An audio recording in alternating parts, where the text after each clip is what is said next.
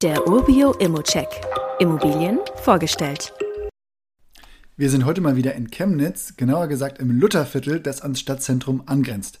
Mit 0,65 Quadratkilometer ist das flächenmäßig der kleinste Stadtteil in Chemnitz, in dem aber über 5000 Menschen leben.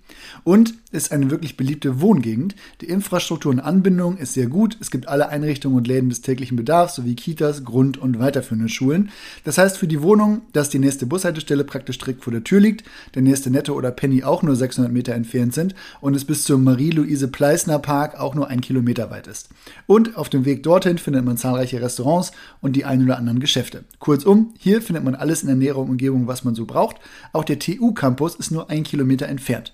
Die Wohnung wäre auch wirklich für Studenten gut geeignet. Der Mieter hat die Zwei-Zimmer-Wohnung seit 2019 gemietet und ist mit seinen 32 Jahren auch wohl kein Student mehr. Die Wohnung liegt im dritten Obergeschoss des Mehrfamilienhauses aus den späten 50ern, das jedoch 2009 umfassender saniert wurde.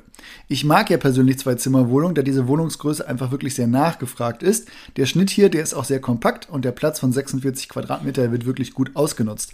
Das Bad hat übrigens auch ein Fenster, das ist für einige Zuhörer ja ein Kriterium und es gibt einen Abstellraum, ein separates Kellerabteil und einen dazugehörigen Parkplatz. Die Wohnung ist für 5,20 Euro kalt pro Quadratmeter vermietet. Da könnte man locker eine Erhöhung Richtung 5,90 Euro oder 6 Euro pro Quadratmeter angehen. In den letzten Eigentümerversammlungsprotokollen finden sich keine sonderlich interessanten Punkte. In den kommenden Jahren wird vielleicht mal über eine Schranke abgestimmt, um die Zufahrt zu den Parkplätzen zu beschränken. Ein paar tausend Euro könnte man hier sicherlich noch als Verhandlungsmasse mit reinnehmen, aber gebt gern ein Angebot ab und wir kümmern uns dann um den Rest.